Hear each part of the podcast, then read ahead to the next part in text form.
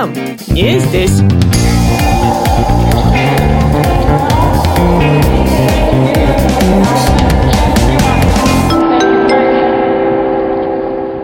Привет, друзья! С вами Яна Каширина и вторая серия второго сезона подкаста «Тут вам не здесь», где я вместе с вами узнаю реальные истории жизни иммигрантов. Это снова выпуск, который я называю «Исследование». Мне захотелось покопаться в вопросе, который у многих на слуху, но глубинные тонкости известны только тем, кто с ними столкнулся. Это вопрос репатриации – Здесь будет много гостей с личными историями и экспертное мнение. Я постаралась найти людей с принципиально разными жизненными путями.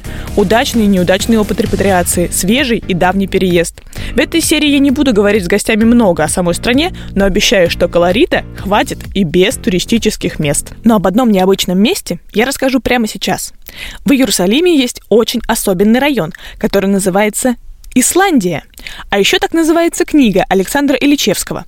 По сюжету герой книги путешествует по городам, истории своей семьи и собственной жизни, согласившись на эксперимент по вживлению в мозг кремниевой капсулы и замене части физиологических функций органическими алгоритмами. Найти ее можно на сервисе аудиокниг Storytel, партнере этого выпуска.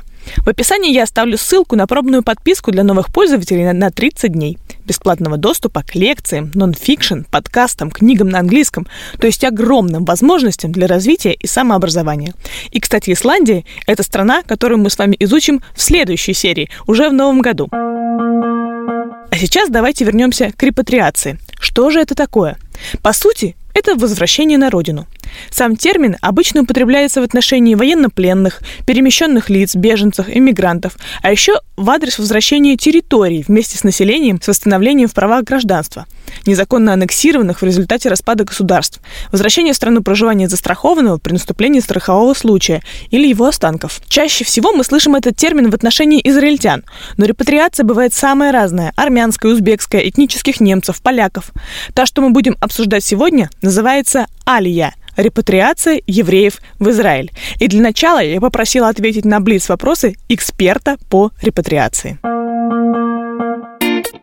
Это что за коротышки? Со мной на связи Вероника, руководитель сервиса поддержки в Израиле «Шалом Сара».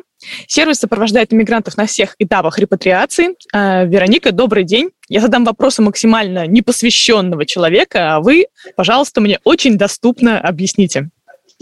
Добрый день, да, Яна, да, с удовольствием. Когда появилась программа репатриации и как она трансформировалась с момента ее появления? Первая алия, она вообще была до даже создания государства Израиль, то есть она была где-то в 1852 э, году, если я не ошибаюсь. Это была первая алия. А, евреи просто хотели а, вернуться на свою историческую родину и переезжали на территорию, где тогда еще это была Палестина.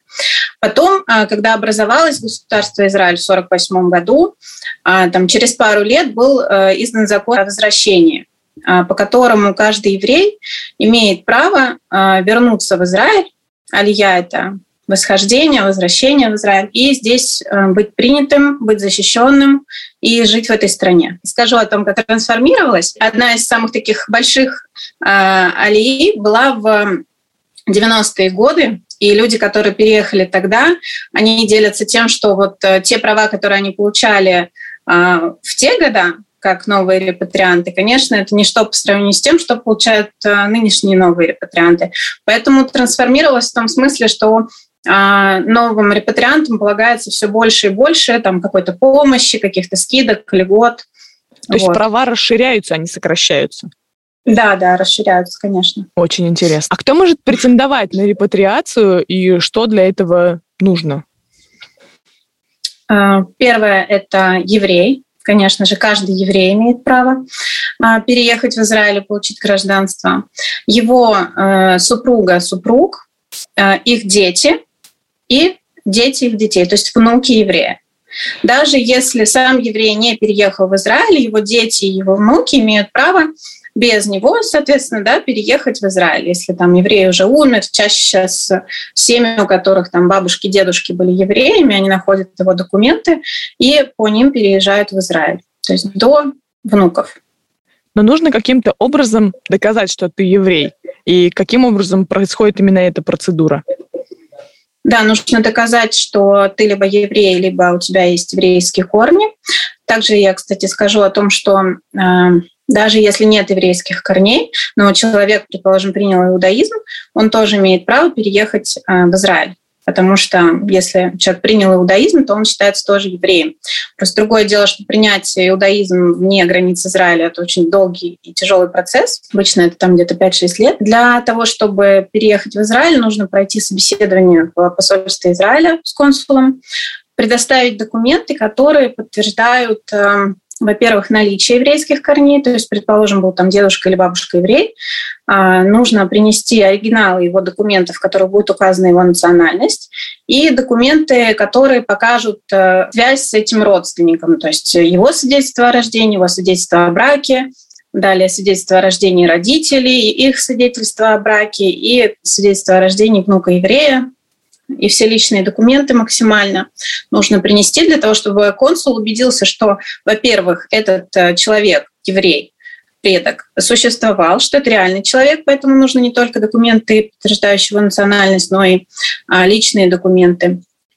И а, чтобы он увидел цепь от него до вас. Графа «национальность» в советском паспорте – это сейчас огромное благо для всех репатриантов. Да. А да, есть... свидетельстве о рождении чаще всего. Да, есть случаи, когда нет такого документа, но все равно люди репатриацию получают. Не только в свидетельстве о рождении, не только в паспорте могла быть указана национальность, есть еще военные билеты, есть еще трудовые книги. То есть нужно искать, поднимать архивы, а, искать хоть какой-то документ, ну, если, да, если знаете о том, что предок был еврей, также это может быть, например, прабабушка еврейка, да, ну, так как э, национальность передается по материнской линии, значит, если там доказать, что прабабушка была еврейка, то, соответственно, и а, там бабушка или дедушка были евреями, значит, вы там имеете право, да, на репатриацию. Поэтому нужно поднимать архивы, искать э, документы, в которых будет указана национальность. Вот э, вы предвосхитили мой вопрос как раз про женскую линию. Получается, что если мой предок какой-нибудь давний, потенциальный, у меня нет ни капли еврейской крови, это гипотеза, носил национальность еврей и имя соответствующее, но вся женская половина моего семейства условного не евреи, то я все равно имею на это право или нет? Да, все равно имеете право по закону. То есть по закону еврей, его дети и его внуки даже если это не передавалось по материнской линии. То есть внуки евреи имеют право на репатриацию. Очень много степеней свободы, я хочу сказать. Очень много дозволений в вопросах репатриации. Да.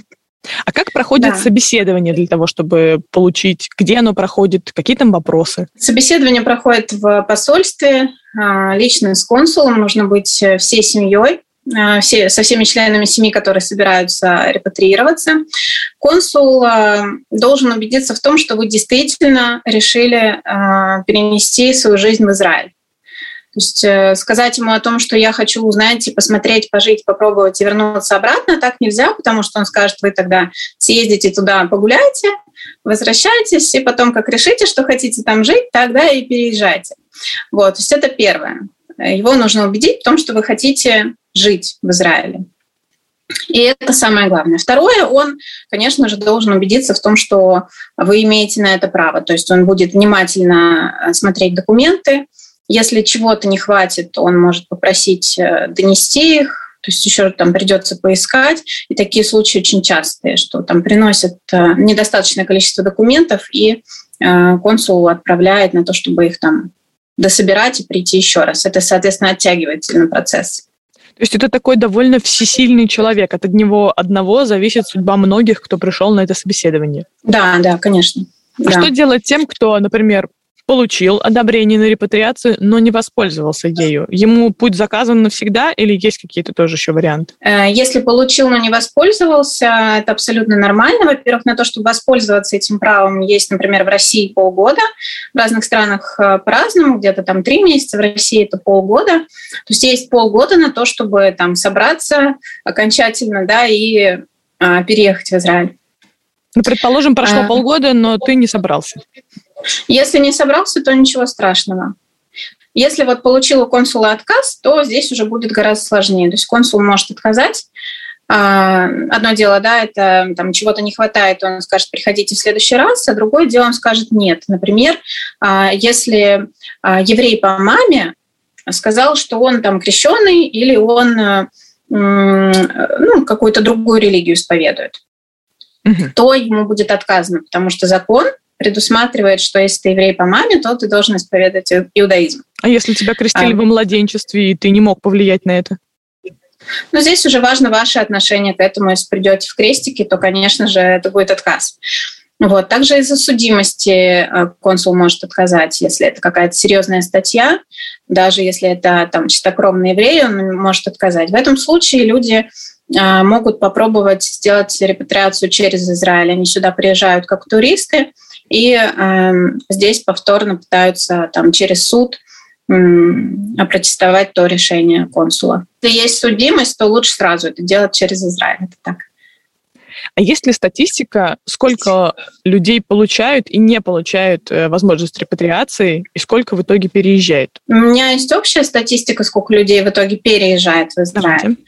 Это около 30 тысяч в год. То есть, mm-hmm. допустим, в 2020 году было чуть поменьше, в 2019 чуть побольше, и сильно увеличилось количество людей после 2017 года, когда ввели новый закон о том, что для того, чтобы получить загранпаспорт израильский, а, не нужно жить год без выезда в Израиль. До 2017 года было так. В этом вопросе очень многие э, руководствуются тем, что от кого-то что-то слышали, особенно там раньше не было такой информационной поддержки. Люди думали, что надо прожить целый год для того, чтобы получить загранпаспорт. Это значит, что надо получить, прожить целый год, чтобы получить гражданство. Вот. И ехала меньше. Например, я тоже не делала репатрацию, потому что я тогда думала, ой, ну целый год надо прожить, чтобы это гражданство получить. Зачем? В 2017 году ввели новый закон, по которому вот можно сразу же получить даркон. Это загранпаспорт, ради которого большое количество людей и делает репатрацию. И количество увеличилось. Вот в 2018-2019 годах это было больше 30 тысяч человек. Уезжает сейчас э, из Израиля гораздо больше людей, чем уезжало раньше. Где-то 50% репатриантов из России а, уезжают в первый же месяц после того, как сделали себе гражданство. То есть э, ну, то есть приезжают сделать только документы и вернуться обратно. По поводу того, сколько человек э, получает право на репатриацию и в итоге едет или не едет, у меня нет такой статистики, к сожалению, потому что, мне кажется, сложно посчитать. Спасибо.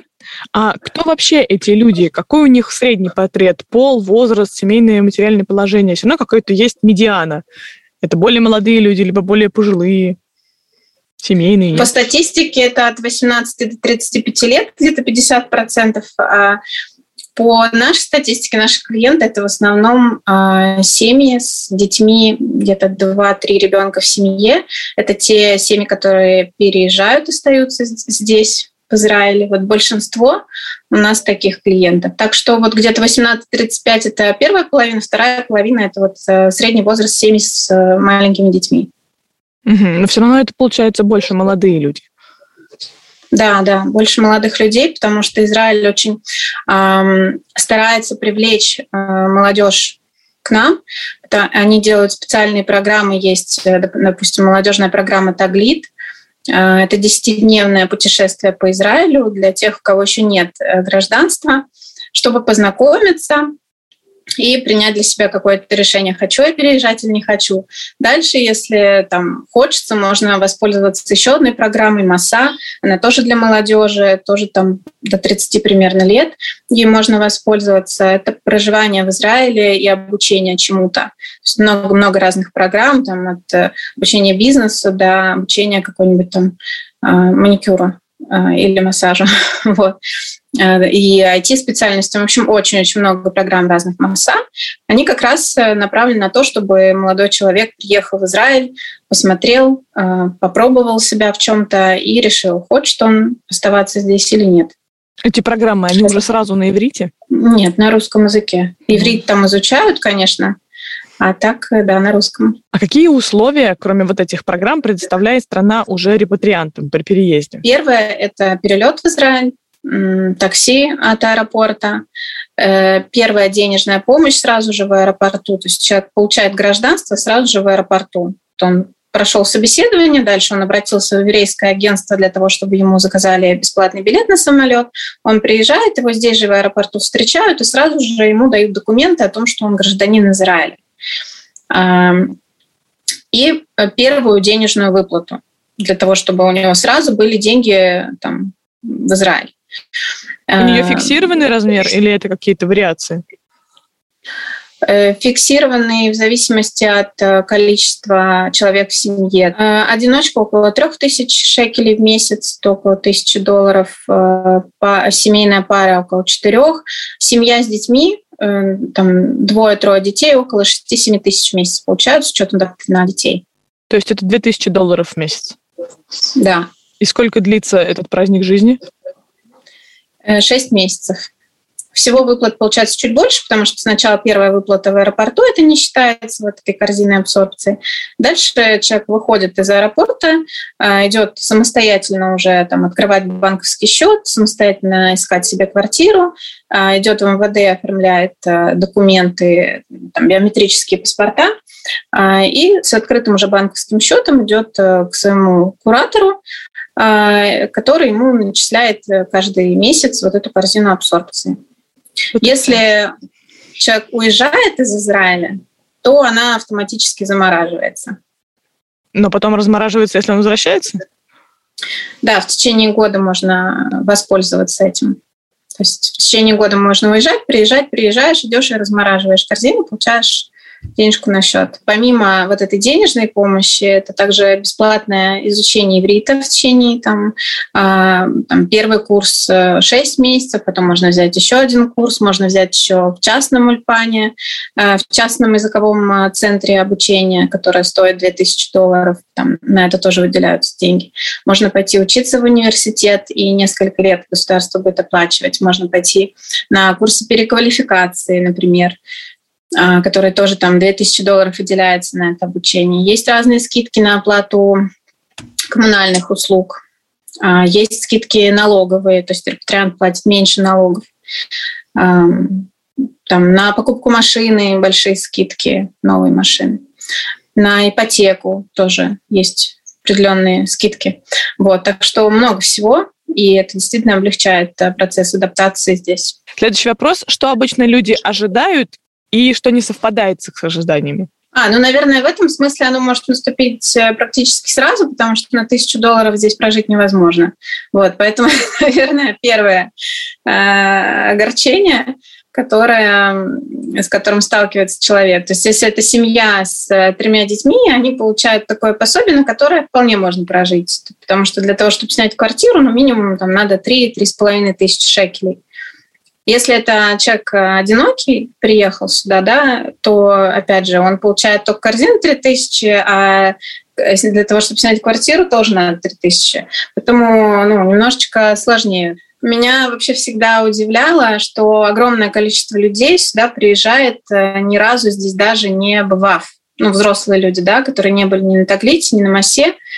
Я так каждый раз удивляюсь, то есть они там все оставляют и переезжают сюда вот жить мы общаемся с клиентами, каждый раз удивляюсь этому, что да, мы вот уверены, что мы хотим здесь жить. Мы да, здесь ни разу не были, но вот как только вышли из самолета, я там почувствовала или почувствовал, что это моя страна.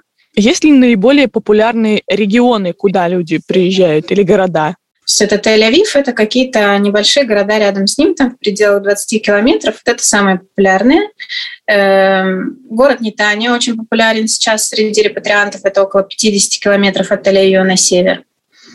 А, и недорогие города тоже популярны среди репатриантов, потому что а, ну, там значительно дешевле жить. Это либо совсем на юге, либо совсем на севере. На севере это Хайфа, например, а, а на юге какой-нибудь Ашкелон, Ашдот, Бершева, вот эти города. В центре гораздо больше работы, а, много разных э, курсов. А, сейчас популярная история вот эта работа в хай-тек, в IT, да, компаниях. Их много в Тель-Авиве, их много в Хайфе, Герцлия рядом с Тель-Авивом. Ну, то есть это тоже считается центральный город. Ну, в первую очередь из-за работы и из-за того, что здесь более такая активная, насыщенная жизнь чем где-нибудь на юге или совсем на севере. А Нитанию очень полюбили новые репатрианты э, из э, стран СНГ и из э, Франции. Такой приятный город, на берегу моря. Он такой новый, красивый. Вот. Хайфу любят, потому что там очень э, дешевое жилье и вот тоже много работы в IT-компаниях. Зачем вообще это людям сниматься с насиженного места, бросать все и переезжать? И зачем это Израилю? А, людям у всех свои причины. Кто-то сюда едет э, из соображений сионизма. Я еврей, и я должен жить в Израиле. Они хотят этого.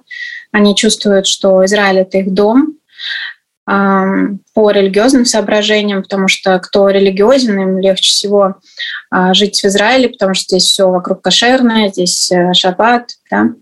А, это первая категория людей. Вторая — это кто едет сюда в поисках лучшей жизни с каких-то а, ну, небогатых да, стран, городов.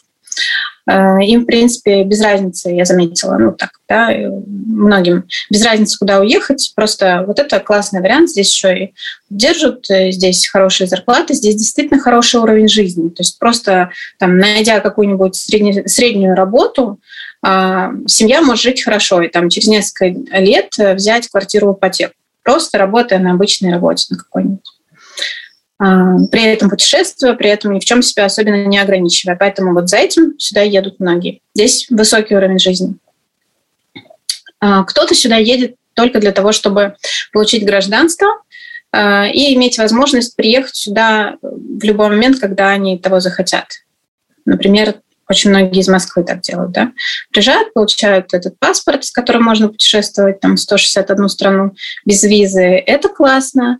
И классно, что мало ли что там произойдет, мы сюда можем в любой момент потом приехать. Нельзя сказать, что они используют страну, да, есть закон, и они пользуются своими правами, многие из них э, там посещают какие-то еврейские общины в Москве. Вполне возможно, что многие из тех, кто вернулся, не остался жить в Израиле, что они потом приедут сюда. То есть просто они не могут оставить большинство какие-то свои еще дела, а, там, семью и так далее. А зачем Израилю? Во-первых, армия. То есть э, каждый год по-моему, вот за последний, там, за 2020 год только две с половиной тысячи новых репатриантов были призваны в армию. Второе – это налоги. А, ну и третье – сама идея сионизма, что э, Израиль – это дом для евреев. А, то есть Израиль, он такой очень своеобразный, он очень шумный, он очень такой а, в чем-то халатный, что-то здесь очень долго происходит, вот эта бюрократия. А в чем-то, наоборот, э, новые репатрианты привносят вот какое-то что-то новое в Израиль. Допустим, а, очень многие репатрианты открывают бизнес, улучшают качество услуг в Израиле, потому что сервис э, не очень хороший в Израиле, а новые репатрианты приезжают сюда, и им хочется что-то поменять, изменить. То есть э, очень многие видят здесь просто огромное поле для деятельности, потому что ну, пора менять там те же услуги, пора менять и добавлять что-то новое. Поэтому благодаря репатриантам Израиль очень-очень сильно а, развивается. Скажем спасибо Виктории. Многие вопросы значительно прояснились. А теперь мы будем переходить к личным историям. И начнем мы с самой давней. Но прежде поясню два понятия, которые встретятся в речи нашего следующего героя без пояснений. Сахнут это еврейское агентство для Израиля, которое помогает непосредственно с переездом.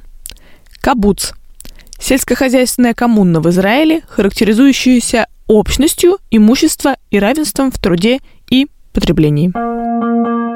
Здравствуйте, меня зовут Владимир, э, мне 57, с 96 -го года, 26 лет, наверное, я живу в Израиле. Какие были у вас основания для получения репатриации? Мама у меня еврейка, папа тоже. Э, у меня с этим все было нормально. Плюс к тому, я это делал вполне осознанно. Года 91-го наверное, я участвовал в э, еврейских организациях, Последние два года я работал в Сахнуте, то есть я совершенно четко знал, э, чего я хочу и куда я иду. И э, более того, мне удалось посетить Израиль до того, за год э, в рамках э, Сахнута. И, собственно, я четко знал э, вообще, куда я еду, для чего я еду и чего я вообще хочу от этого.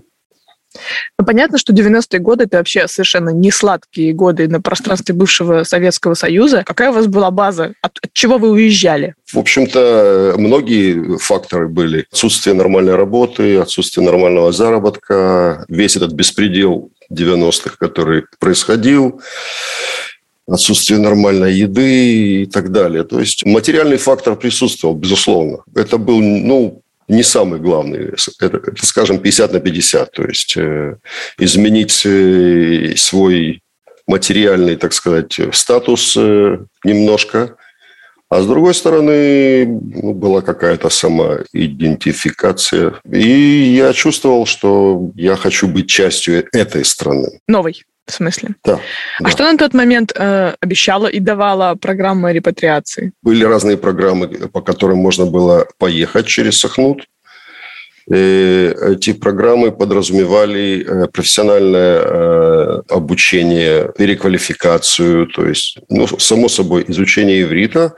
Э, мы поехали по программе Ульпан Кибуц, то есть это Ульпан – это школа иврита, ну, кибуц, понятное дело. То есть э, мы поехали в, в некий поселок такой здесь, в Израиле, возле Хайфы. И жили там полгода, и э, учили иврит, и работали в самом кибуце. То есть где-то по три часа работали в день, где-то по три часа учили иврит. Замечательное время, одно из лучших. Все были молодые, и, ну, в общем, такая была веселая тусовка. А поддержка материальная или жильем, она на тот момент существовала? Ну, это, собственно, что-то такое, как общежитие э, для молодежи. Мы там жили, э, мы, естественно, получали корзину абсорбции. Я сейчас даже не помню, какие это были суммы. Ну, просто давно было. Э, но, в принципе, мы часть эм, вносили в кибуц в оплату жилья и питания. Большая часть, в принципе, оставалась. И мы учили иврит. И все это продолжалось, по-моему, 4 месяца. С октября по... Нет, больше 5 месяцев по февраль. Но, во всяком случае, за этот период удалось сдать на права, ну, взять уроки вождения. Дальше была программа обучение профессии. Я приехал уже женатый. Она э, получила курсы по автокаду в Тель-Авиве, и мы получили центр абсорбции в городе Кварсаба, в котором мы по сей день и живем. Э, то есть это тоже как общежитие в рамках обучения. Я в это время работал, потому что у меня тоже были запланированы курсы, но они у меня э, задерживались там по разным причинам, не от меня зависящим. Ну, иврит уже был какой-то минимальный. Э, с учетом того, что я учил его и до этого, даже удалось немножко преподавать. Ну, естественно, работы, конечно, начинались такие с уборки в супермаркете, потом меня повысили до раскладки товаров, я электрик по специальности, заканчивал политехнический. Э, ну и устроился э, электриком на, на строительство. Собственно, уже был, был некий доход, но поначалу, конечно, было трудно, потому что когда мы переехали только из кибуца в этот центр абсорбции, как раз там были какие-то забастовки или что-то в этом роде. Э, короче, деньги не переводили вовремя. Если надо было поехать куда-то на, на интервью, не было денег на автобус. Но да, было непросто. Но ничего. Почему стоит жить в Израиле, а не где-то в другом месте? Опять же, смотря кому. Израиль очень национальная страна. То есть, э, если человек э, еврей, ну, так получилось, то у него есть выбор. То есть он может жить в Израиле или, или, или где-то еще. Э, если человек не еврей, здесь как бы сложнее, он не имеет права на репатриацию и не имеет права, в принципе, на получение гражданства. Это сложно. Но если человек еврей, и он видит себя в Израиле, как бы... Израиль очень специфическая страна. И никто не скажет, что здесь просто меды и молочные реки и все такое. Это все ерунда. Ну, давайте Здесь чуть-чуть довольно... для слушателей да. раскроем, в чем ее специфичность, кроме того, что периодически ракеты к вам прилетают. Это не самое, кстати, главное. Израиль очень дорогая страна. Тель-Авив сегодня один из самых дорогих городов мира. Заработать здесь можно, но в плане, э, э, скажем, профессионально, э, это страна хай-тека в общем-то. Здесь нет никаких ресурсов полезных ископаемых, нет тяжелой промышленности, практически никакой. Нет больших заводов, нет больших фабрик. Э, основная, ну, не основная, но довольно большая масса людей – это люди, которые занимаются IT, компьютерами, программированием и так далее, так далее. Собственно говоря, вот мы с женой в этом участвуем тоже и совершенно не страдаем по этому поводу. Но есть определенный перекос. Если человек какой-нибудь, скажем, гуманитарий или что, ему будет сложнее. Угу. У него меньше, меньше вариантов э, жить на нормальном уровне жизни. То есть э, уровень зарплат серьезно отличается. Уровень зарплат в хай-теке, скажем, на порядок, а то и больше – может быть, чем в сфере обслуживания, в сфере там, гостиничного бизнеса, ну и что тут еще есть. Ну или каких-нибудь заводов там и, и так далее. Человек может э, устроиться как, скажем, частный сектор, там, ну, ремонтник э, кондиционеров или так далее, и так далее. Те люди тоже неплохо зарабатывают. Стоимость э, вызова техника по чему-нибудь дома починить – очень высокие цены. Крыть свой бизнес здесь – можно, люди открывают магазины, но все это очень сложно. Очень сложно. Поэтому вот хай-тек – это э, то место, куда, в принципе, э, человек может э, э, ну, относительно спокойно войти. Что значит быть евреем сейчас? Как это чувствуется? Ну, в Израиле это чувствуется никак. Угу. Ну, то есть э, тут все такие. Угу. Ну, не то, что норма, но просто об этом никто не думает. В Израиле есть очень много путей, причем э, ну, по количеству наших политических партий там можно увидеть, у нас их штук 50, наверное, если не больше. Угу на такую маленькую страну. И, ну, я не знаю, быть евреем... Ну, такого вопроса вообще тут не стоит. Это было раньше. И национальность и вероисповедование были неотделимы друг от друга. Вероисповедование это, – это части, так сказать, самоидентификации здесь.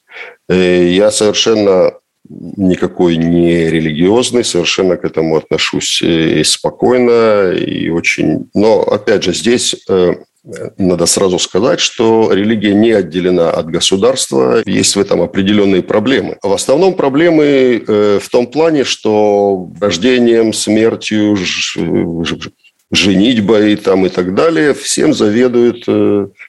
Причем нам, как выходцам из бывшего э, Советского Союза, нам постоянно надо доказывать им, что, ну, типа, мы да, если кто-то, допустим, не признан по равинатским там законам евреем, у него есть проблема жениться, выйти замуж в частности. Он не может это сделать в Израиле. И это большая проблема, в общем-то, для, для этих людей. Они в общем, граждане, они платят налоги, они служат в армии, они работают, э, приносят доход государству и живут здесь.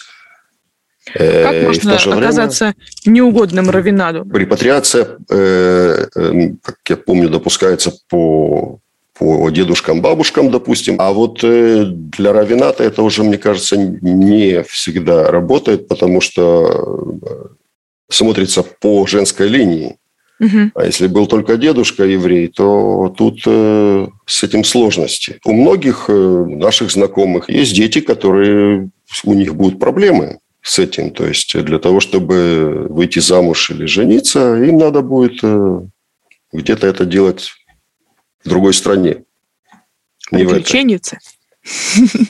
Ну, с одной стороны, да, а с другой стороны, все-таки обидно, потому что в армию-то берут всех, э, и налоги берут со всех. А вот э, заключить брак, что за ерунда?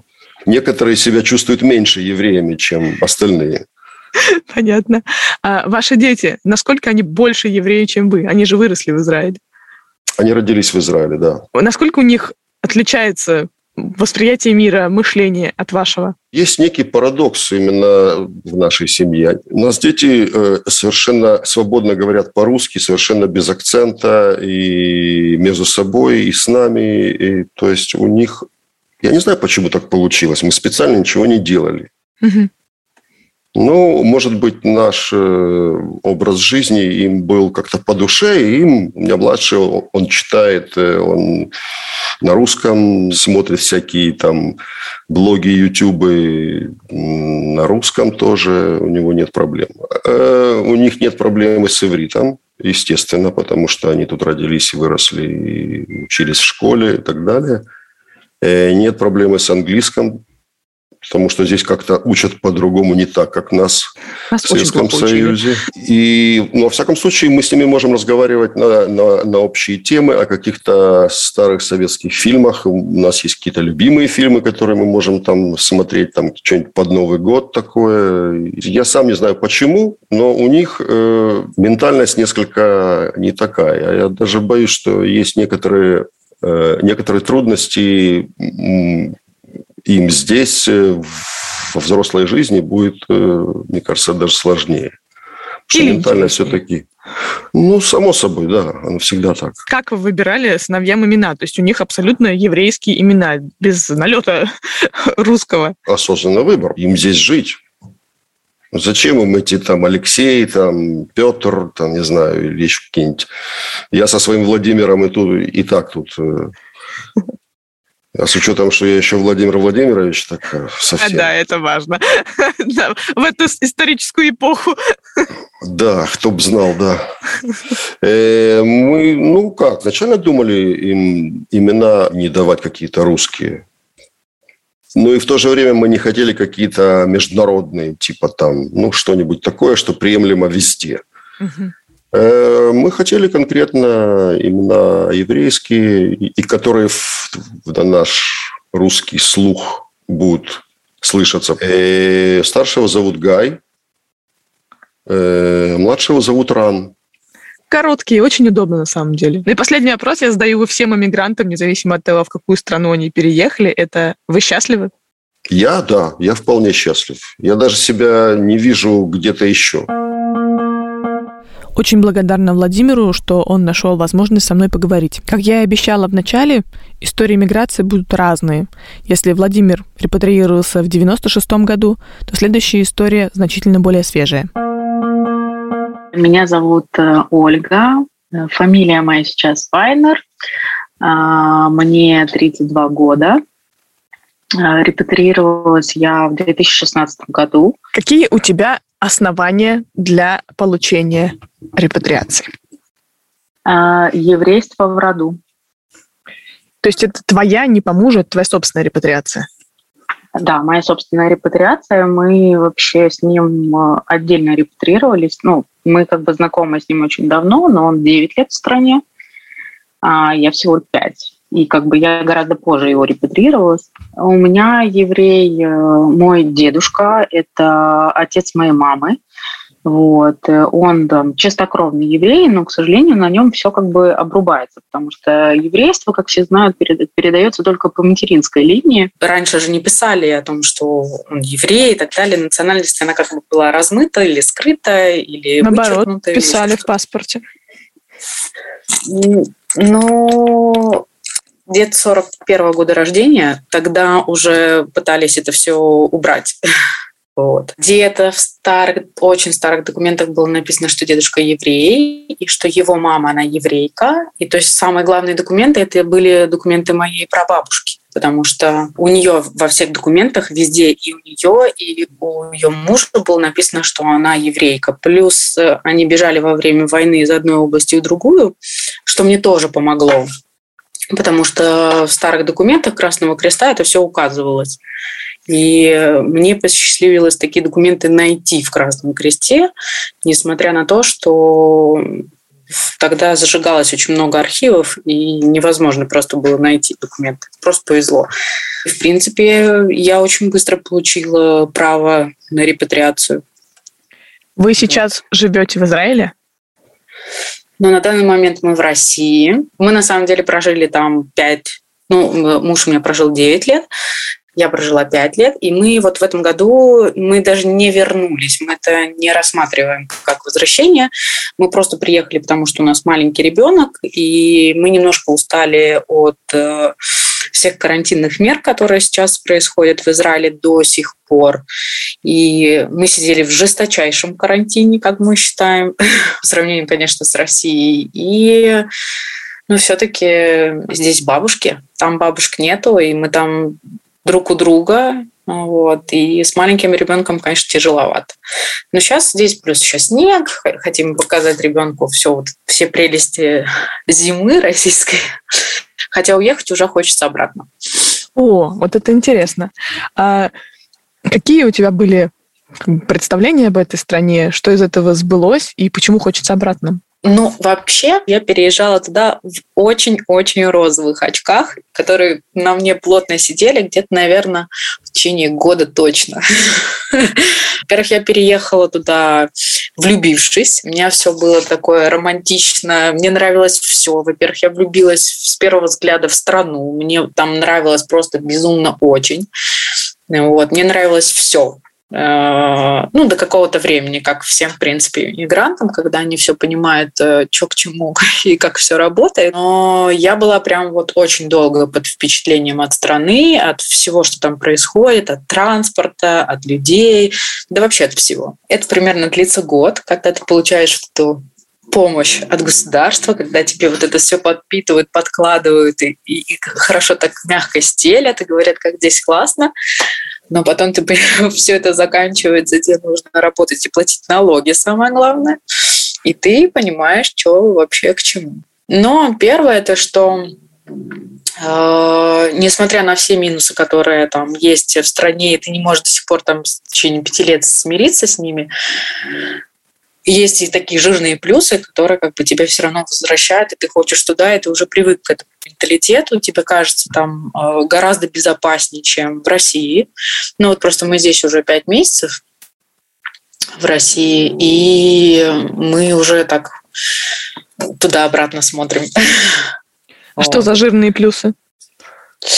Ну, это самый жирный плюс, так как у меня сейчас маленький ребенок, э, ну и все, что здесь в России происходит в плане медицины, это медицина.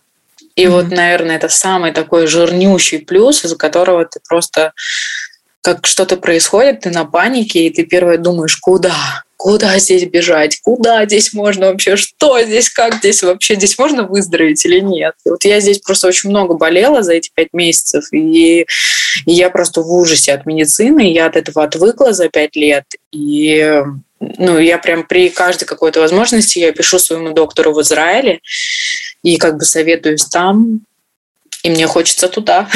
Mm-hmm. Здесь э, любят тебя попугать в медицине, то есть что как, как это все ужасно будет, если вдруг что, там такого нет. То есть там в основном, э, то есть говорят тебе хорошо или плохо, и этого достаточно. И ты с, со временем к этому привыкаешь и думаешь, ну, значит, если ничто не говорят, значит, все хорошо. Еще один жирный плюс – это море. Конечно, что обстановка и то, что ты видишь э, вокруг себя там, гораздо приятнее, чем здесь. Здесь за пять месяцев э, так мало солнца, что ну, ты прям такой ходишь грустный, унылый и понимаешь, почему люди здесь злые в России, потому что там ты к этому привыкаешь, и ты считаешь, что это норма, и ты, в принципе, можешь и на море ты не ходить, хотя ты в пяти минутах езды от него. Вот. Но там, конечно, покомфортней. Покомфортней, порадужней. Э, там по, поулыбчивые люди, подобрее, чем здесь. По поводу мелких минусов и розовых очков, там какие откровения? А, ну, мелкие минусы – это на самом деле такой немножко э, бесящий менталитет израильтян.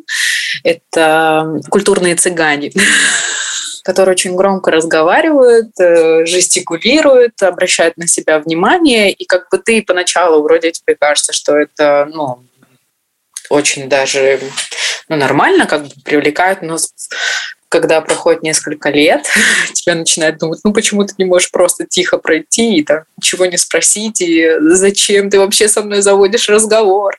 Там просто могут пройти мимо тебя, там спросить, как твои дела, и не обязательно им что-то отвечать, они просто привыкли вот внимание какое-то уделять. Как у тебя проходил сам переезд? Это же смена страны жительства. Ты что-то брала с собой или ехала с легкой сумочкой? У меня это было так. У меня репатриация заняла буквально меньше месяца. То есть от подачи документов и до получения э, ПМЖ у меня заняло там месяц, наверное, не больше. И в посольстве я была всего лишь один раз. Два. Два раза. А, и все. И там в числах примерно 20, там, ну, условно, 26 сентября я получила визу, 5 октября, о, 13 октября я уехала. Меня встретили в аэропорту, мне оплатили полностью такси, э, меня проконсультировали, какой у меня должен быть багаж, что я могу взять, э, как будет происходить э, мой перелет, э, что меня встретят там, мой багаж там приедет туда-то, потом меня отвезут на такси по адресу, по которому я скажу и так далее. Э, на тот момент у меня было для... разрешено 46 килограмм. Это два багажа по 23 килограмма. И, по-моему, еще там ручная кладь. Я уже сейчас точно не помню, но не сильно много багажа, когда ты переезжаешь один в другую страну. Но я как-то уместила свою жизнь в два багажа, и такой у меня был конкретный такой отбор. Ну вот, я знала точно, что в течение года я как бы не приеду, потому что раньше правила были для репатриантов для того, чтобы получить э, туда э, загран, загранпаспорт э, израильский. Вот. Э, тебе надо было прожить, не, не выезжая из страны mm-hmm. год. Я в аэропорту получила все документы, получила там первую сумму на то, чтобы там как-то существовать там дальше, буквально там неделю или сколько там, я не помню, до следующей выплаты, пока я там все документы не оформлю. И все, мне доставили по адресу, по которому я сказала, и все, вот, пожалуйста, добро пожаловать домой. Все правильно ты сделала? Хорошо, что ты гражданка Израиля? А, наверное, да.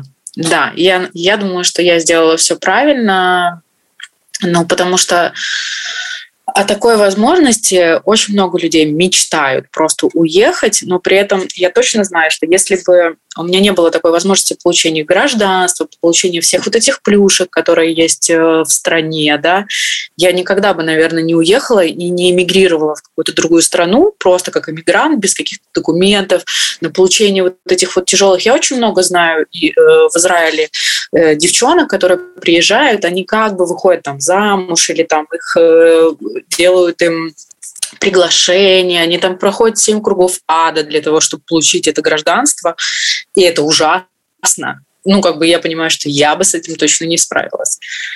Ну вот, то есть я знаю, я вот только на такое готова, когда все готово, и никаких трудностей нет. Ну, трудности уже были в стране в дальнейшем, там, э, в плане там э, карьеры и так далее. То есть, ну, то есть то, что ты приехал, и ты не знаешь никакого языка в итоге, потому что в школе ты учил французский, думаешь, Почему? Почему у тебя не было в школе английского языка? Почему ты не учил английский? И он так действительно нужен, так важен. И думаешь, ну все, сейчас я буду учить иврит тогда. И э, понимаешь, что иврит он только э, в Израиле, и в другую страну ты приезжаешь, и ты не знаешь другого языка там, английского. Это, конечно, тяжело.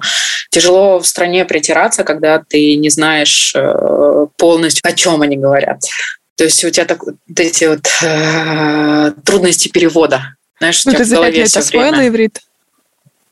Э, наверное, больше нет, чем да, потому что я попала в такую русскую струю. Э, и хорошо, и, и не очень, э, но мне вообще первые полгода очень везло, и я куда бы я ни приходила, я пыталась там хоть как-то из себя этот иврит выжимать, и я встречала везде русскоговорящих людей, везде. Просто их очень много на самом деле в Израиле. Я все время их везде встречала, все время. И мне такой вот, ну, прям сильной нужды не было говорить на иврите. И окружение у меня, оно русскоязычное полностью, все мои друзья, они русскоязычные. Они говорят на иврите, они там с 5-6 лет в Израиле, но мы с ними общаемся на русском языке. То есть мой иврит, он на уровне там, сходить в магазин, в аптеку, в больницу, такой очень примитивный. Ты сказала, что у вас обе бабушки в России. У вас есть план по перемещению бабушек в Израиль? А, ну вот мы сейчас э, планируем уехать в феврале, и, наверное, к лету мы одну бабушку попробуем. У нас уже она жила, бабушка, мы ее репатриировали, так скажем, она тоже получила репатриацию. Это мама моего мужа. Вот. Э, мы там ей сделали операции несколько по замене суставов. И она там прожила целый год. И буквально до карантина она успела, прям за два дня до закрытия всех границ, она успела улететь. И пока что она больше туда не прилетала, потому что очень жесткие условия для того, чтобы прилететь обратно. И наверное, мы ее летом переместим. Что в нашем современном мире для тебя для твоей семьи, поскольку вы полностью репатриированы, значит быть евреями? На самом деле, как бы для нас э, быть евреями – это ну, такое понятие, на самом деле, размытое, потому что ни в моей семье, ни в семье моего мужа э, не было никаких традиций. Это э, больше это на самом деле скрывалось, и об этом э, предпочиталось не говорить вообще. Поэтому говорить о каких-то традициях и чувствую я себя еврейкой, наверное, больше нет. Да, я знала всегда, что у меня есть еврейские корни, что мой дедушка еврей, что у нас очень много родственников, которые уехали в Израиль в свое время, в 90-е годы но я не чувствую себя еврейкой. Все-таки в свои 27 лет полных я прожила в России, у меня полностью русский менталитет, и как бы живя в Израиле, иногда я от этого страдаю, потому что мы все-таки полностью русские. Эм, но что удивляет э, в их во всех обычаях, в еврействе, в том, что у них настолько сильный институт семьи, но ну, я не знаю такие народы, в которых это так сильно, так соблюдают они все праздники. Живя в Израиле, я, конечно, хочу своим детям это привить. То есть мне хочется, чтобы мои дети каждый шаббат собирались со своей семьей, э, проводили ужины. У нас есть в Израиле наши близкие друзья, которые это наша семья израильская. Мы с ними проводим шаббат э, каждый. То есть у нас каждый шаббат мы там с ними ужинаем и так далее. То есть они там проводят все эти мероприятия, которые происходят, там, зажигание свечей и так далее. А так, в принципе, конечно, в нашей культуре, ну, мы русские, просто мы живем в Израиле. И мы не чувствуем себя, к сожалению, евреями, хотя, может быть, где-то что-то еврейское иногда проявляется. А как бы ты хотела, чтобы твоя пока что дочка, может быть, потом будет больше детей, э, стала еврейкой? Или чтобы она сохранила вот эту русскую часть? А, нет, я хотела бы, чтобы она, конечно, сохранила какую-то э, культуру э, именно нашу, потому что, ну, все-таки мы воспитаны э, в России, и у нас здесь э, остается большая часть э, родных, это бабушки. Тем не менее, я бы хотела все равно, чтобы она и как бы знала и ту, и ту культуру. Дети, которые воспитаны в Израиле, вот, ну, которые рожденные или переехали туда в 5-6 лет, а, когда переходный возраст, если им родители неправильно донесли э, информацию о том, что вот Россия, русские, и то, что у нас есть там наши традиции, новые года и так далее, они стесняются, этого, они стесняются говорить на русском языке, они чувствуют себя некомфортно в среде и ивритоговорящих и так далее. То есть у них есть комплексы, и они как бы тебя сразу говорят, с тобой разговаривают только на иврите, и говорят, я вообще к этому отношения никакого не имею. То есть у них такое есть у детей. Но это вот в переходный возраст. Ну, конечно, я хотела бы, чтобы вот, ну, у меня, у моих детей было совершенно все по-другому чтобы они все понимали и разговаривали на нескольких языках, и это не было никакой проблемы. Ты Счастлива? Да, я счастлива. Я счастлива, потому что э, в Израиле я стала мамой. Вот. И, кстати, вот тоже по поводу медицины. вот. Это великолепно вообще родить в Израиле. это великолепно. И вообще все, что касается медицины с маленьким ребенком, там совершенно другой подход э, э к уходу за ребенком. И вообще у них э, есть разграничение. То есть ребенок, он наблюдается в одном месте для совсем маленьких детей, там, где делают и прививки, там, где их проверяют и так далее. Не надо там идти в, в общую поликлинику с общими людьми стоять и так далее. И также там все анализы анализы им тоже отдельно берут. И как бы и взрослые также все это отдельно. Ну, то есть очень такая вот прям система. Даже я, я здесь была в России в платных учреждениях, и это вот, ну, даже платно не сравнится.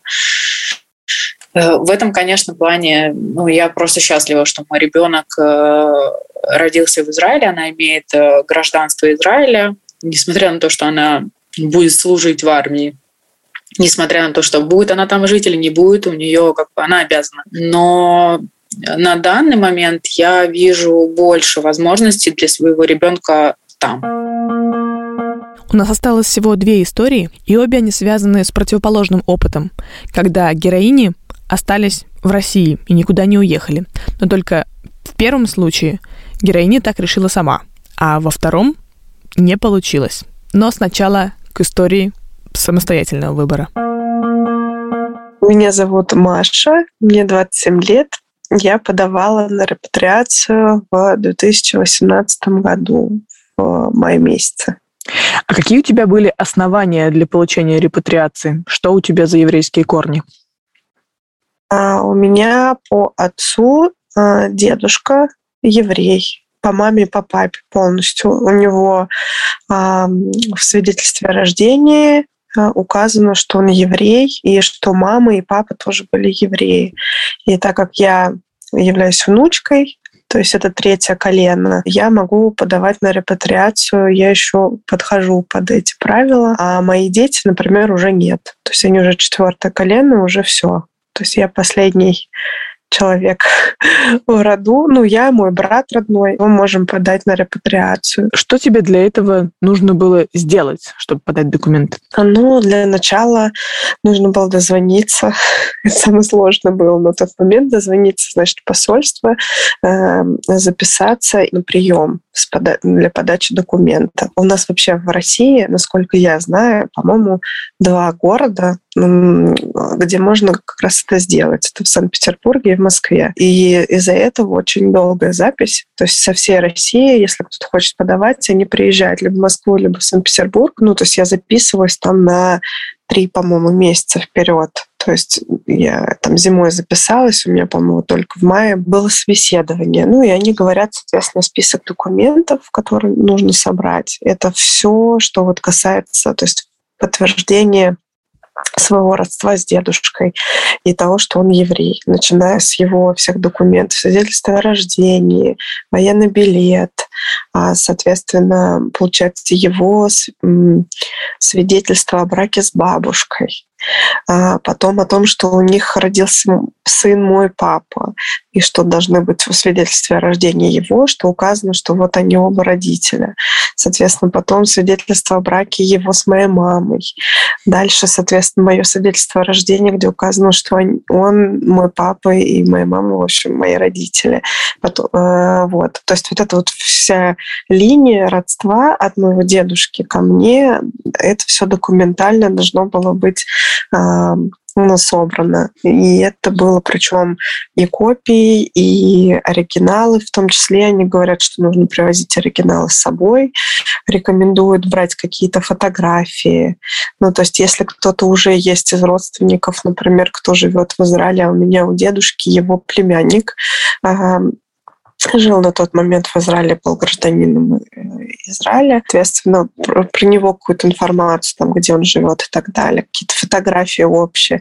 Ну, то есть там надо быть готовым к тому, что тебя могут спросить вообще о чем угодно, то могут не спросить. Ну, то есть это никто об этом не знает, но лучше, если у тебя есть максимум доказательств разных, документов, то лучше это все брать с собой. Я там собирала эту кипу, э, тогда еще дедушка жив был, и в общем, у него там расспрашивала, кто кому приходится, что как. В общем, чтобы, если что, знать эту информацию, если вдруг спросят. А почему он сам не репатриировался? О, не знаю, у деда была вообще мечта такая. Он очень хотел... Самое что интересно, он ни разу даже не был в Израиле. Вот, это была у него мечта, к сожалению, которая так и не осуществилась. Сам он родился вообще в, на Украине, насколько я знаю. Он родился в 45 году, а, и они потом, он был совсем маленький, а, они в Молдавию переехали. Мы его, получается, прадеда а, направили туда после войны восстанавливать связь он был связистом. Они туда переехали, то есть он был совсем маленький, и он там уже не помнит даже что там на Украине было. Ну, то есть вырос, а жил он там. Потом, значит, он там по молодости своей переезжал. Ну, он там уч- уч- учиться все пытался. То в Молдавии, то в Одессу э, к родственникам он приезжал. Потом его оттуда выгнали. Он пошел в армию, а ему в армию нельзя было, потому что он гемофилия. С гемофилией в армию не берут. Он там всех обманул, пошел в армию. Так ему там в армии, я знаю, у него разболелся зуб, значит, ему вырвали зуб, он никому не сказал про гемофилию, у него там кровотечение. Ему там чуть ли ты что, совсем с ума сошел. Общем, и это, ну, в общем, он там чуть ли до потери сознания скрывал, что у него, значит, гемофилия, и уже когда уже все прям, все очень плохо было, и, ну, уже узнали все его, по-моему, отослали с армии, короче, ну, он такой, в общем, буйный был по молодости. Ну, и в итоге он в Москву приехал к родственнику, а, по-моему, на подработку или на учебу тоже, подработку, что-то такое. Уже тут бабушка познакомился, в общем, тут остался. Бабушка москвичка была. И, ну, в общем, в Израиле вот он как-то не... Ну, то есть никого не было родственников. Все мам, его родители, они так и остались в Молдавии, потом там же умерли. То есть его сестра получается, она тоже как бы здесь а, была. Ну, в общем, как бы, получается, не было причины, так скажем, туда вот просто поехать, но он вот сюда хотел. Тебе-то как пришла в голову мысль, что тебе это нужно? Ну, сейчас папа репатриирован, кстати. Он, да, он живет уже три года там. Как раз-таки там получилось как, что сначала подала на репатриацию я, и, значит, мне одобрили ее, и там дается три месяца на то, что ты должен выехать в Израиль с документами. Ты там дальше уже сам решаешь. Ты можешь э, выехать сам, ну, просто купить билеты, короче, приехать. Ну, я, короче, готовилась. А можно было еще через, э, типа, организация, которая занимается репатриацией. Она у нас в Москве на Китай-городе, где-то район Китай-города находится. Я туда ездила. В общем, суть в том, что они помогают репатриантам. Ты туда обращаешься, они тебе э, покупают билет, туда ты оплачиваешь, по-моему, какой-то, ну, типа, вообще минимум, там, типа 50 долларов, что ли. Ну, гарант того, что ты действительно и поедешь. В июне, значит, я получила эту визу, и вот у меня было там три месяца до конца лет, короче, я должна была до конца сентября уехать. Э, и вот на август я все планировала уезжать. Я, значит, записалась. У меня дата даже вылета, по-моему, была, когда вот эту группу отправляли, все. И это и потом уже встретила. Я никуда не уехала. Вот, и... Ты не ответила на вопрос. Зачем тебе это было нужно? На тот момент у тебя не был отец репатриирован. Как тебе вообще это пришло в голову, что Нет, надо ну, связаться с Россией и жить в Израиле? Во-первых, основная причина, по которой все очень хотят получить гражданство Израиль, это свободное путешествие вообще, в принципе, по миру.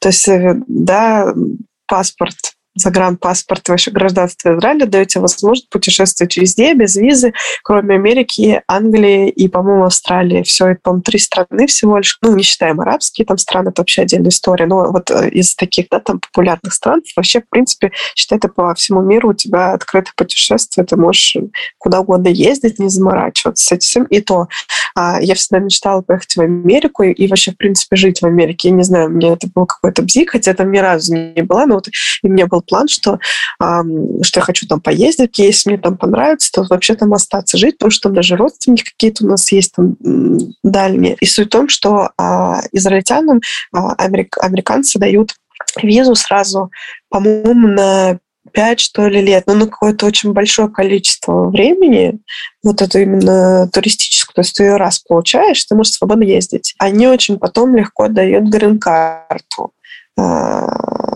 Ну, типа, израильтянам, потому что там, ну, у них очень как это, дружеский такие взаимоотношения, плюс к тому, что в Америке очень много евреев, и, ну, типа, это был у меня такой мини-план, то есть у меня не было, на самом деле, первоначальной задачи именно жить в Израиле, а была именно история с тем, что я бы что я хотела таким образом попасть именно э, в Америку. Это первое. Во-вторых, э, мы ездили на Таглит, Э, ну, то есть до этого момента, э, по-моему, за три года, что ли, до этого, это наверняка там, да, все знают, что некая программа, как раз которая именно нацелена на то, чтобы молодежь, в общем, протянуть к репатриации в Израиль.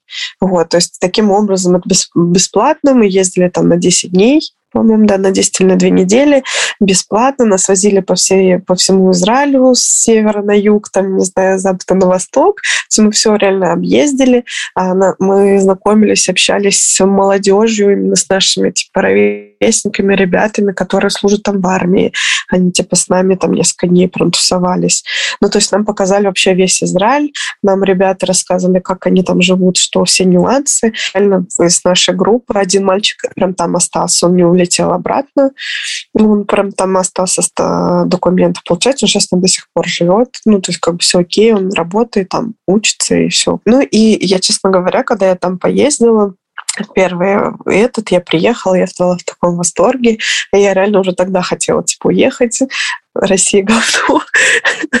Хочу жить в Израиле все такое. Вот, потом, конечно, немножко это все подостыло, ну, вот эти все эмоции такие, да, там, на свежую голову, так скажем. Я на тот момент, опять же, была, э, типа, свободная э, холостая девушка, и мне как бы, ну, типа, ну, что в этом такого? Вот я съезжу, ну, получу, во-первых, я говорю, у меня был план, а во-вторых, ну, как бы мне а, ну, вообще что-то сменить обстановку. Я хотела там поучиться. Поэтому, ну, типа, я хотела попробовать просто. Ну, типа, я же не, э, как сказать, э, не, я же всю семью не перевозила, я уезжала там одна, и если что, мне всегда было куда вернуться и так далее. Просто попробовать, так скажем. Но сейчас ты живешь в России, и да. почему ты не хочешь перевести туда семью? Время прошло, и постарше стало, и уже появился ребенок, и муж, и там и семья. Немножко по-другому ты на это все смотришь, потому что очень тяжело э, приехать с, с семьей и ну, жить, строить жизнь, жизнь заново, с нуля, потому что ты как бы там никому не нужен. Здесь у тебя есть дом, есть какая-то работа, ты там все равно востребован и так далее. Ты знаешь, что, в принципе, что ты всегда сможешь заработать, тебе будет на что жить, есть хотя бы какой-то минимум у тебя там есть все равно, как ни крути.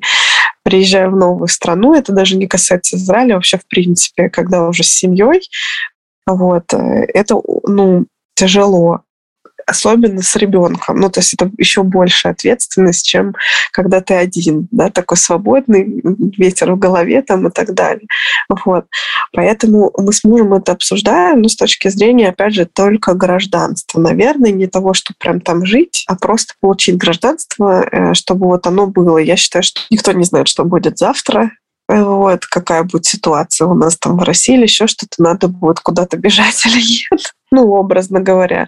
И как бы я считаю, что если есть такая возможность вот сейчас, пока она есть, э, ей нужно воспользоваться, чтобы это был такой твой запасной билет. Ну, это мое мнение. Вот. Я считаю, что он должен лежать в шкафчике, пусть будет, лишним точно не будет. Мы тоже об этом говорим. Здесь в этом плане очень хорошо, что если бы я тогда получила получила гражданство, и потом я вышла замуж за мужа и родила ребенка, а, они бы не смогли получить, э, ну, то есть ребенок, я вот не знаю, это нужно уточнять, потому что он даже со мной вместе не получает гражданство сразу, он получает, я знаю, что сейчас вид на жительство только, потому что он уже четвертое колено, вот, то есть он не может быть репатриантом, но так как мы типа вместе подаем на репатриацию семьей, то он может получить вид на жительство, сколько-то времени, насколько я знаю, там пожить, и потом по достижению, по-моему, совершеннолетия гражданство. Но сразу автоматом он э, гражданство не может получить, в отличие от меня и от мужа, который, например, не является вообще, в принципе, евреем, и у него вообще нет никакого родства. Но так как э, он мой муж, и так как э, я могу подавать на репатриацию, вот, он идет как бы автоматом, как э, муж еврейки образно говоря. Вот, поэтому вот это очень странно, конечно, у них система, почему, например, нужно ну, типа, сегодня он муж, завтра не муж, ну, образно говоря, да, но он э, может получить гражданство автоматом. Вот. А дети, например, нет. Это очень странно, но вот у них такие правила. А, собственно, вот таким образом у меня отец с мачехой уехали. Вот. Когда я как раз не уехала, у них здесь проблемы были. Точнее, даже не у моего отца, а у моей мачехи. Нужно было бежать, образно говоря. И вот они сбежали. И так как она была женой а, еврея, вот, она тоже получила гражданство. Теперь они вот уже три года живут. Отец приезжает а, раз в год, где-то или два раза в год в Россию, а она вообще не выездная. Ну, ей просто нельзя. Пикантная ситуация. Вот. Пикантная, да. Ну, в общем, да, как многие, ну, знают, но на самом деле это тоже не такой нюанс, да, что не новость может быть для многих, что, ну, то есть в Израиле очень многие бегут, которые преследуются у нас здесь, в России, по закону. И очень интересно, что Израиль не выдает э, не такого же нарушения, как у нас, преследуем закон, они не выдают. Ну, то есть потому что там он не считается, значит, этот человек не считается э, преступником там. Вот. Либо, либо, если э, даже там есть э, такое нарушение, но оно не несет а, угрозы обществу. Ну, то есть, грубо говоря, убийц они бы выдали. Ну, если ты убил здесь, там убийца, соответственно, это тоже убийство наказ наказуемо, и это несет угрозу обществу, такого, значит, э, плану преступника они выдают, если его запросят. Но если это какое-то такое, там, типа, какое-нибудь экономическое там или еще что-то, хрен бы там, не будут запрашивать, никого не выдадут, но при этом при всем э, ну, человек, надо понимать, что он тогда там, в международном розыске, и он просто не выездной. И как только он пересечет границу, его сразу примут. Да. Что для тебя значит быть еврейкой в современном мире? Честно говоря, я никогда не считала себя прям еврейкой. Э, за исключением, наверное, детства, когда я картава и ездила по внутреннему двору на велике и орала на весь двор, что я еврейка, еврейка. Вот. Э, это, в принципе, было как бы Дедушка всегда мне очень подчеркивал, что он еврей, и во мне есть еврейские корни, и то, что я еврейка. На деле же э, у меня мама русская, и из очень такой православной семьи, я крещенный, и поэтому мне с младенчества а, больше водили там в церковь, и я больше к этой именно религии а, да, отношусь. Если говорить про еврейство, да, там про иудейство, как про религию. Вот, то есть в этом плане я не особо еврейка на самом деле. Вот. Что касается корней, это, мне кажется, что это просто дань уважения к моему деду, который всегда очень гордился тем, что он еврей. И до последней минуты жизни он, он всегда говорил, что я евреем родился, евреем и умру. То есть как бы его бабушка моя и все остальные не уговаривали вообще там покреститься, хотя потому что вся семья крещенная там и так далее, он настаивал вот именно на этом. Собственно, оно так и получилось. Для меня это было, честно говоря, просто, ну и есть на, на самом деле до сих пор, как я сказала, просто какое-то уважение к моему деду и какая-то, какой-то, так скажем, бонус вообще, в принципе, если это можно так назвать, по жизни.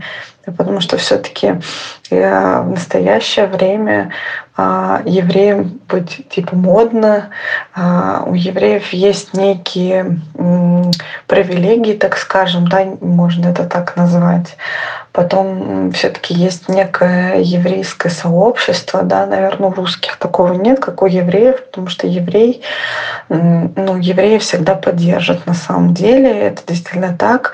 Очень часто случается, что ты знакомишься просто с человеком, э, и ну, там оказывается, что он еврей, и ты говоришь, о, я тоже, там, у меня есть еврейские корни, и это совершенно все резко меняет. То есть еврей еврея, он всегда там поддержит, поможет, это есть какая-то, не знаю, незримая там связь в этом плане. Ну, то есть, наверное, с, с этой точки зрения, что это, я говорю, есть какие-то привилегии, бонусы, я не знаю, как это еще, что ты, грубо говоря, не такой, как все, а, да, живя там, да, в Москве, а все равно относишься к какой-то определенной ага, касте людей, можно так, что ли, это называть. И последняя в этом выпуске история с очень яркой героиней, которой почему-то фатально не повезло. Она не получила репатриацию до сих пор, хотя она продолжает верить, что у нее все получится. И давайте вместе послушаем, почему так вышло. Меня зовут Надя Рубинштейн, а мне 26 лет. В 2018 году подавала на репатриацию первый раз. Так будет а, корректнее, то есть наверное. Даже было несколько попыток. Ну, слушателям да. сразу скажем, что первая попытка была неудачная. И давай ты расскажешь, почему так вышло. Первая была удачная. Я подала, полгода прождала а, очередь, как это обычно бывает в израильском консульстве. А, пришла, и все было замечательно и потрясающе. Все мои документы просмотрели, сказали, что все здорово. Единственный момент, э, у меня было с собой свидетельство о рождении, где было написано копия, хотя она а, нотариально заверенная, там с апостилем, все здорово. Мне сказали, все отлично, принесите оригинал и можете ехать. А, но ну, там была тоже достаточно интересная ситуация, учитывая то, что я там на N количество лет была моложе, у консула сложилось ощущение, что а, мне не нужно туда ехать, и он начал как бы меня активно отговаривать. Типа, ты еще молодая, а, давай, может быть, ты там поедешь на массу. Вообще, ты знаешь, говорит, такие молодые, как ты, когда едут туда, у них обычно происходит какой-нибудь конфуз, они бьются головой об асфальт а, и о свои амбиции, да, и типа возвращаются обратно. Ну, что типа очень много у всех надежд, но э, многие якобы разочаровываются. Ну, у меня как бы таких э, кейсов на примете не было, но у нас достаточно с ним был долгий нервный диалог, э, и он меня там прям тотально отговаривал. Это могла бы быть действительно удачная попытка, с одной стороны, потому что документы были проверены, все в порядке. Единственное, что он мне попросил донести, это один документ. Я ушла, ну как бы с отказом ушла, конечно же. Это была первая попытка. Вторая попытка а, была, наверное, около года назад, получается. Наверное, нужно еще упомянуть о том, что мой папа, был гражданином Израиля и стал им до момента э, моего рождения. Это важный э, поинт такой всего этого рассказа. А, ни у кого в первый мой поход не возникло вопросов на этот счет. А, возникло во второй поход. Я пришла, и мне говорят, ой, так ваш папа гражданин Израиля. Я говорю, ну да. А, ну, в таком случае мы не можем вам помочь. Я говорю, в смысле? Я приходила энное количество лет назад. Мне сказали донести свидетельство о рождении оригинальное. И, собственно, я могу ехать куда хочу. Но потом как бы еще один нюанс к этому всему э, приплюсовался. На тот момент, когда я приходила первый раз, папа был жив, а когда я пришла второй раз, э, папа умер. Вот, и, соответственно, это немножко осложнило мою э, ситуацию с репатриацией мне сказали, что вам нужно в консульский отдел, то есть все это время я обращалась в отдел репатриации. А я позвонила в консульский отдел, мне говорят, вы знаете, к сожалению, если бы вот такая же ситуация была э, с маминой страны, то у, у Израиля бы к вам не было вопросов. А, учитывая то, что ваш папа гражданин Израиля, а, а израильтяне и государство Израиль а, верят только условно в материнство, если как бы допотопно объяснять, да, а, Отцовство нужно доказывать. И если при жизни папы я могла доказать отцовство генетической экспертизой, а, то после того, как он умер, я не могу этого сделать. Ну, окей, у меня есть семья. Я спросила, могу ли я сделать генетическую экспертизу там с папиными родственниками, например. А, ну, как бы их энное количество какое-то осталось. Потом оказались там нюансы о том, что достаточно сложно в целом там сравнивать женщин между собой там с точки зрения генетики, как оказалось, да. А, и плюс родственники достаточно дальние. То есть это типа не бабушка, дедушка, брат или сестра, там все двоюродные какие-то там. И в итоге, как бы в данный момент я уперлась в то, что, ну, типа, в Москве мне сказали, ну, езжайте в Израиль, обивайте пороги, возможно, ваша как бы цель увенчается успехом. А, я позвонила в Израиль, связалась с адвокатом. А, мне сказали, девочка, ты знаешь, история очень сложная. Возможно, э, кто-то тебе действительно здесь поможет, сможет доказать, но, скорее всего, история успехом не увенчается. И самое невероятно обидное то, что у меня такое количество документов, доказывающих, что ну, я еврейка, а, и главный, на самом деле, нонсенс для меня был в том, что если бы папа не был гражданином Израиля, я бы поехала как репатриантка официально, потому что я отношусь к этому закону о возвращении. А из-за того, что он являлся гражданином Израиля, а, при его жизни я могла бы паспорт чуть ли не в Москве получить. Ну, то есть, типа, до такой степени все лояльно. А теперь из-за того, что я не могу генетически доказать свою принадлежность к еврейскому народу, то огромная вероятность, я не хочу там, знаешь, сейчас называть какие-то проценты, чтобы не закладывать это тоже в желание Вселенной, но большой процент, во всяком случае, судя по каким-то мнениям адвокатов и там консульского отдела, что помочь мне никто не сможет, и репатрироваться я не смогу. Не вот. будем о плохом копнем в историю. А у mm. тебя какой национальности мама? Мама русская. И у нее вообще нет ни капельки, ни зернышка евреинки. Ни зернышка. Нет вообще никаких. Какой кошмар, Надя. Да, да, я, это ужас. Нет, это просто на самом деле невероятно обидно, потому что как бы вот ты читаешь этот закон о возвращении, а, и ты понимаешь, что огромное количество родственников, то есть типа по папиной а, линии, да, там все чистокровные евреи. И, конечно, я понимаю, что есть э, закон, который основывается на законах Торы там, и все прочее, что да, конечно, приоритет на материнство. Но окей, зачем вы в таком случае делаете закон о возвращении, где действительно изложено о том, что я имею право имеют право, там, знаешь, по этому закону бывшие мужья евреев или там жены они имеют право, а я действительно и как бы при, принадлежу нации, да, и не имею права. Как? Это, конечно, чудеса невероятные. Что, что у тебя в планах? В Сахнуте мне порекомендовали адвоката.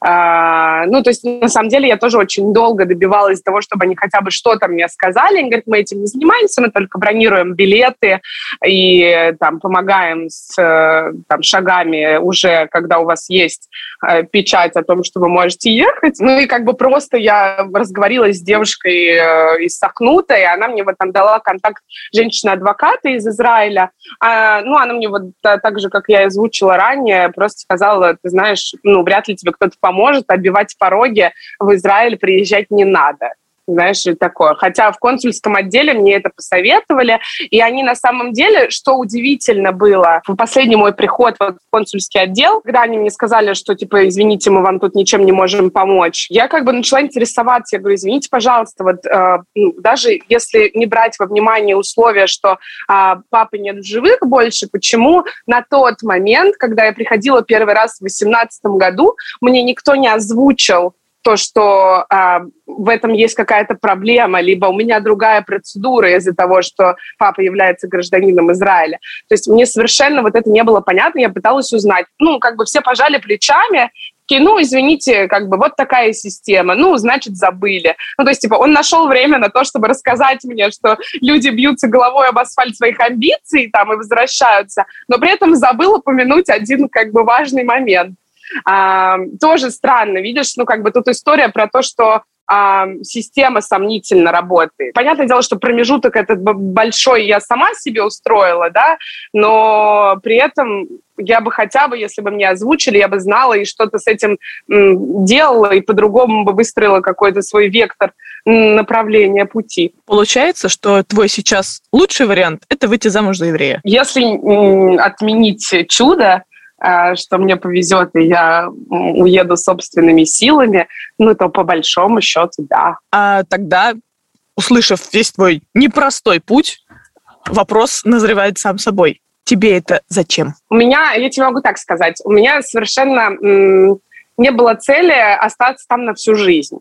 я как бы обозначила себе в голове некий поинт на тему того, что я бы хотела там пожить. Имея представление о том, что я умею в целом делать с точки зрения там, работы, профессии и так далее, дополнительно изучив рынок э, услуг, ну, в целом происходящее э, в стране, я поняла, что, что там огромное непаханное поле а, для того, чтобы развивать там, там большое количество услуг. Но знаешь, даже на бытовом уровне а, у нас уже есть там вот эти вот зарядки пауэрбэнки, которые можно взять где угодно, там этого нет до сих пор. Там проблема с доставкой очень большая. То есть, типа, условно поесть ночью ты в лучшем случае можешь в Тель-Авиве, в другом городе ты не можешь. Ну, то есть еще такое огромное количество подобных а, штук, которые мы знаем, как реализовать, ну, хотя бы примерно знаем, как реализовать, понимаем, что это помогает людям,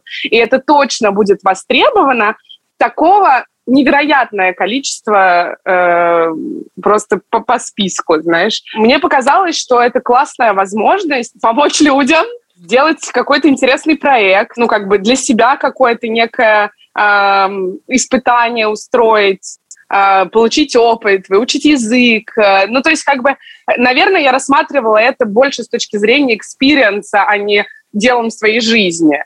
Вот. Понятное дело, что для того, чтобы развивать там какой-то бизнес, нужно было большое количество времени. Я была к нему готова. И как бы в целом сейчас я остаюсь при том же мнении. Я действительно буду рада, если там вся эта история увенчается успехом. Вот. Но как есть. Есть просто, по-моему, еще другая штука, не знаю, уместно ли тут это озвучивать или нет. Насколько я знаю, евреи могут еще уезжать в Германию по программе. Какая-то тоже подобная штука, и причем с достаточно какими-то классными условиями. Я это не изучала вопрос, но там э, все намного сложнее, чем э, с Израилем, потому что там нужно там B2 знать э, немецкий, там вот какие-то такие штуки. Чем это твой план Б? Э, план Б, да, да, ты знаешь, это думаю, что план Б. Угу. И считаю его в целом э, конкурентоспособным. И мне есть такой общий вопрос и к уехавшим, и тем, у кого пока это не получилось. Что значит в современном мире быть еврейкой? А, ты знаешь, ты сейчас сказала, и у меня мурашки по телу пробежали. В первую очередь я хочу сказать э, и прям манифестировать о том, что я э, невероятно горжусь тем, что я от, могу относиться к этой национальности. Это первое я прям, знаешь, каждый раз э, называю свою фамилию, говорю это с огромной гордостью. Раньше такого не было. Там, понятное дело, что в школе я стеснялась этого. Э, там, ну, всех там, знаешь, Оф, Ян, там, Ин, фамилии. Закай, ну, я тут армян приписала, но все равно. Тут я там Рубинштейн. И вот тут немножко выбивается, и, естественно, там вот это вот в более младшем возрасте ты себя не совсем классно ощущаешь. А потом с каждым годом я все больше начала этим гордиться.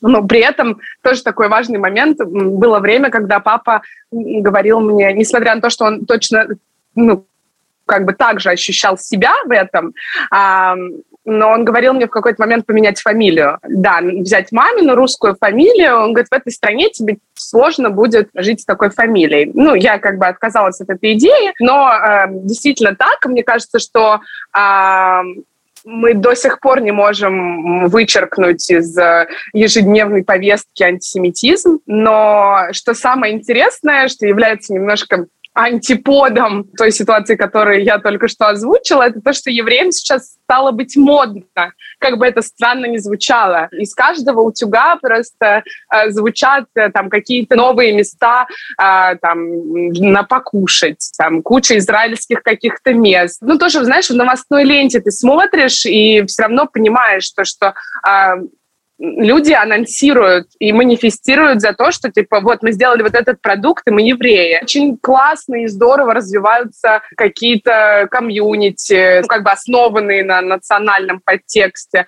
При этом, ну, как бы люди делают невероятно интересные проекты, и даже встречая человека в толпе, узнаешь там каким-то образом в диалоге, что он еврей, это невероятно приятно, когда типа вы находите друг друга, это какой-то, ну, тоже некий мэджик, почему-то, не знаю, может быть, только я такое ощущаю, но этот мэджик определенно есть. Есть такая, мне кажется, штука, не, это не из позитивного, знаешь, есть у евреев такая штука, что они чувствуют себя как будто бы лучше других. Но это как бы вот исходя из общения э, с кем-то, почему-то у меня создалось такое впечатление. Вот. Но в целом, э, мне кажется, что динамика достаточно положительная. Э, евреям быть классно, и здорово, что все еще люди продолжают держаться вместе. Какая-то взаимопомощь и понимание э, должна присутствовать. И мне кажется, что это здорово в любом проявлении. На этом я заканчиваю выпуск про репатриацию. И вот о чем я задумалась. Мне впервые захотелось сделать ДНК-тест. Я знаю довольно много колен своей семьи, примерно до шестого колена я знаю со всех четырех сторон, по всем бабушкам и дедушкам. И, как я сказала, здесь, в этом выпуске, у меня нет ни капли еврейской крови. Но все-таки интересно знать, если эта связь такая сильная, что люди поддерживают друг друга, люди возвращаются на землю своих предков, едут туда, где их дедушки и бабушки только мечтали побывать. Может быть, стоит узнать о себе больше и проехаться по тем местам, где когда-то жили мои предки. А вы что думаете по этому поводу? Кое в чем я действительно уверена. Это в том, что надо больше путешествовать и узнавать друг о друге. О нациях, традициях, вероисповедании. Но не навязывать свое мнение, а просто узнавать, как будто читаешь чужую жизнь, как интересную книгу. Я давно говорю, что чем больше мы путешествуем, тем больше мы граждане мира и больше мы понимаем, что нам нечего делить. Увидимся в следующем выпуске и в следующем году. И не забывайте, что в описании вас ждет ссылка на 30-дневный доступ к Storytel. С вами была Яна Каширина. Пока!